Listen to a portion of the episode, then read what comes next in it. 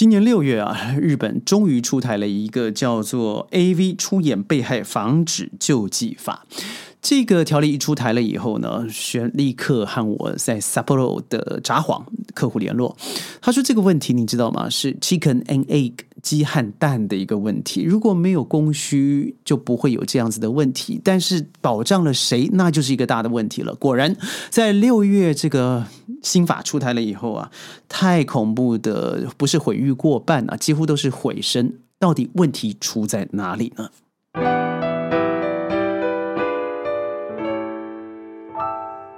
欢迎各位加入今天的宣讲会，我是轩。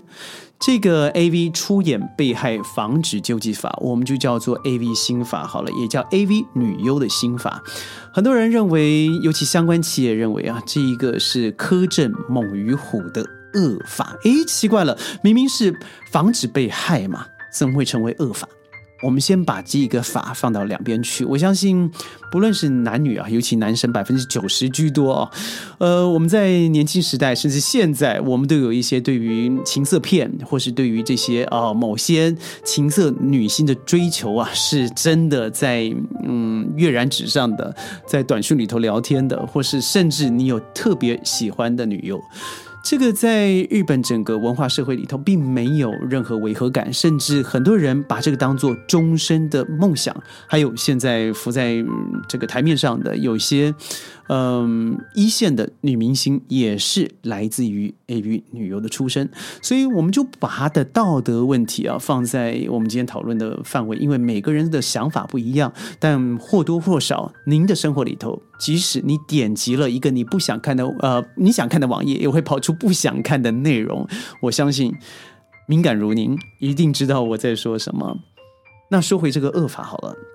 因为新法里头要求，相关的公司拍摄成人影片的同时，必须对拍摄者说明合约的条款和拍摄的内容，并设立冷静期，在签约以后的一个月之内呢，不得进行拍摄，而且不可以在拍摄后的四个月内发行和公开。还有，为了让后悔的当事人可以消除拍摄的痕迹，方便个人生活的需求，影片公开发行后的一年之内，可以要求发行商。下架影片，您听了以后会不会有点觉得侮辱智商的感觉？我记得在二十多年前呢，有个姓瞿的一个，事实上我觉得是相当优秀的一个主持人。当时因为我们网络讯息还不通达，所以这个杂志社呢是用 CD 的方式去窥探了人家的私生活，而把人家的房事呢，嗯。录制在 CD 光呃 DVD 光碟里片里面，然后放到杂志里头附赠出去。果然那一期啊，四十多万册的杂志销售一空，而且还买不到货。但是毁了这个人还有身旁的一堆人。我记得有另外一个加害者姓郭嘛，哦，造成了终身的不幸。直到现在，我记得最近的访问访问到他的时候，他说他没有一天是快乐的，他甚至已经不知道快乐是什么感觉。那我相信这个 A V 女优新法，它最重要的就是避免有这样子的可能。当然，不一样的是，之前我所说的事件，它是完全被动的，那是完全可恶的行径。这让我想到最近在台湾地区有一个非常糟糕的，嗯，资深啊，所谓资深的记者，女记者，她没有经过任何的核实，就做了一些没有必要的爆料，爆料而伤害了身旁数十个人。而这个事情让我又想到了这个新政。你想想看，在二十多年前那样子网络不通达的年代，只要你一分钟播放了一个影片的光碟，就可以复制成千千万万的光碟，在在网络上也好，在流传或者是硬体上面流传。更何况是现在，现在的影片，即使你不能下载，你用手机复制，哎，成功率不但高，而且画质还不错。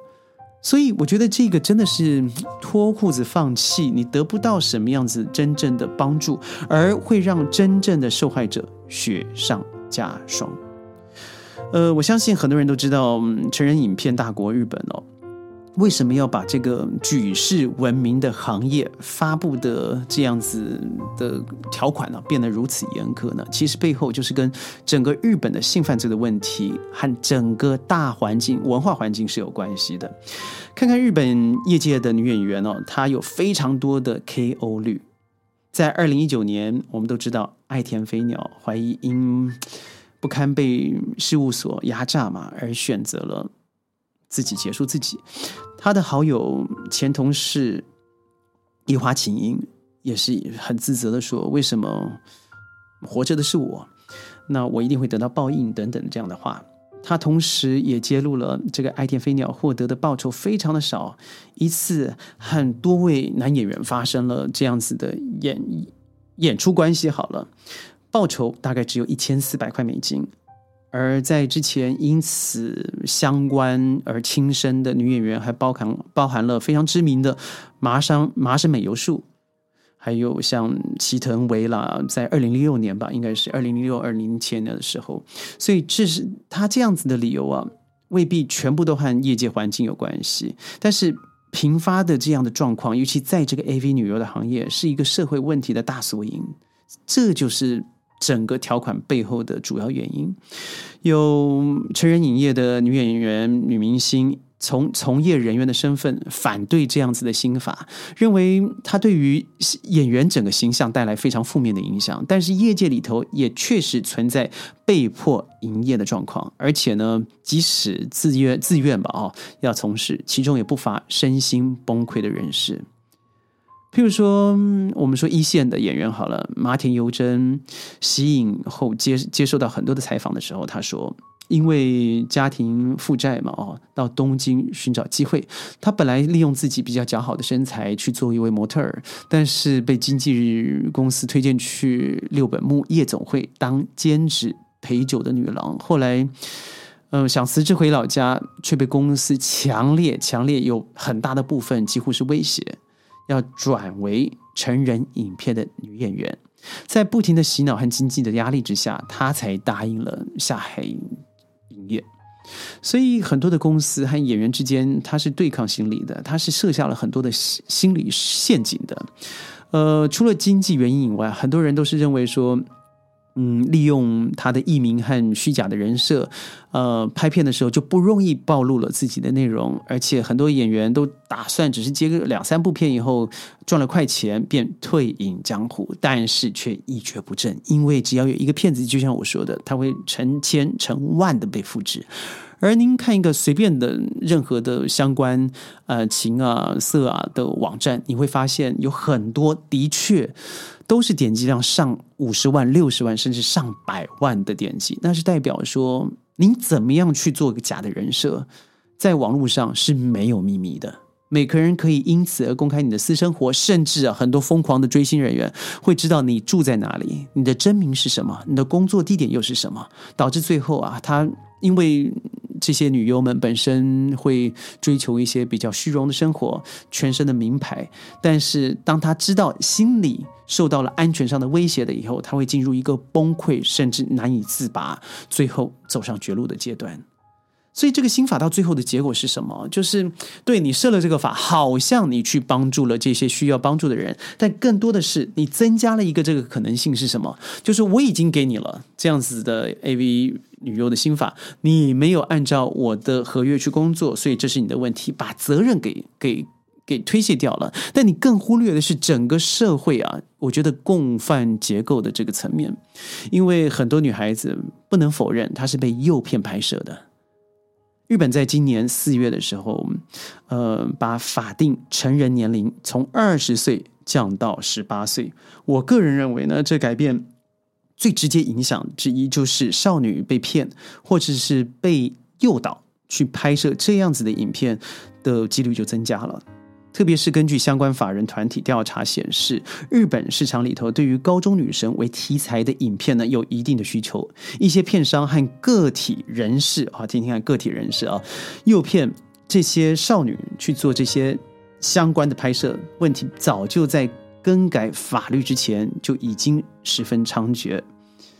而现在你把法定成人年龄调低了，十八、十九岁的女生。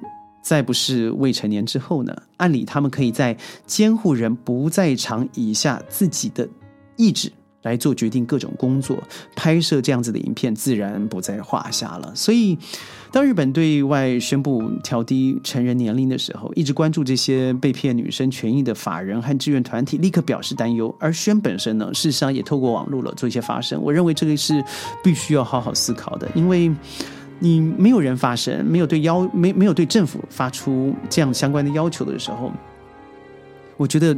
很多事情会莫名其妙就被排定了，所以很多人说嘛，呃，如果你不关心政治，有一天你被政治赏了巴掌的时候，你也要说声谢谢。但是宣的发声也不太有用，为什么呢？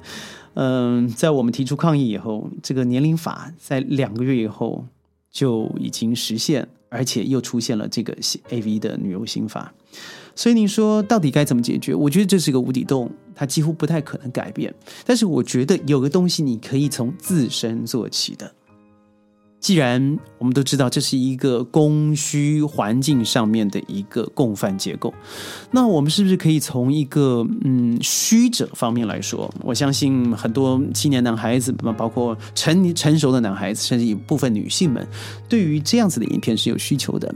那我们是不是第一个？我们付费观看，我们用一个正常的渠道，而不是一个被您知道他的背景是压榨的，是极度猥亵的，是违背年龄法哦，就是他根本没有成年。不不只是日本了，我认为全世界都是一样。尤其现在很恐怖的印度环境，印度在十到十二岁的女孩子，不论是从事特种行业或者是拍摄影片，她很多都是在自己不自知被拍摄的状况之下。而登上了不入大雅之堂之境。那我们身为一个需求者，那是否可以控管自己的消息来源、资料来源？而且付费的意识必须要有，因为人家用他的生命、精神，甚至整个未来来投资在他自己可能不堪的家境之上。我们如果连消费的过程都难以给别人一点点尊重和保障，我觉得这个环境只会更加恶劣而已。我不知道您是不是一个 AV 影片的消费者，我不知道您对这个事情有什么看法。虽然我我说了有些悲凉，但这也不乏是现在真实社会的反馈。